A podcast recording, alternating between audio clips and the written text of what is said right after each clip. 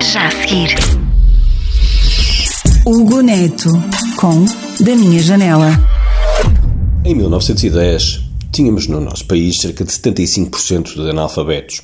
A Primeira República, que foi um período politicamente conturbado, foi provavelmente o primeiro momento de consciencialização generalizada da importância da aposta na educação em Portugal. Para além das campanhas de alfabetização e do alargamento da escolarização, foi também neste período que foram fundadas as Universidades do Porto e a Universidade de Lisboa. Tivemos a criação das escolas primárias, a escolaridade obrigatória e a concessão de bolsas de estudo. Apesar disso, chegamos a 1975 com cerca de 26% de analfabetismo. Um em cada quatro portugueses era analfabeto à altura do 25 de Abril. Também em 1975 tínhamos pouco mais de 1% da população com curso superior completo. E em 1975 houve apenas 86 doutoramentos. Portugal uh, fez um caminho eh, relevante na aposta na educação, mas continua hoje a ser um país altamente desigual e a pandemia veio aprofundar eh, estas desigualdades.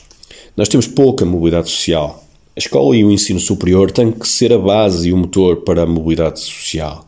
E isso passa, tal como há 20 ou há 40 anos atrás, pela universalização do ensino superior, mas também pela qualidade do ensino. Enquanto sociedade, temos que ter consciência de que não há justiça social se não houver mobilidade social. Eu acredito que essa mobilidade social uh, possa hoje passar, como há 20 anos atrás ou como há 40 anos atrás, pelo reforço dos apoios da ação social, pelo combate ao abandono e sucesso escolar. Em 2001, altura em que fui presidente da Federação Académica do Porto, tínhamos cerca de 44% de abandono precoce escolar. Hoje, uh, passados estes anos, temos cerca de 10%. Mas este continua a ser um número muito elevado. Um estudo recente da OCDE aponta-nos como um dos países com menor mobilidade social, em que as origens socioeconómicas e do capital humano dos pais mais determinam a carreira de sucesso dos jovens. Um país do futuro é um país eh, que aposta na educação e na qualificação da sua população.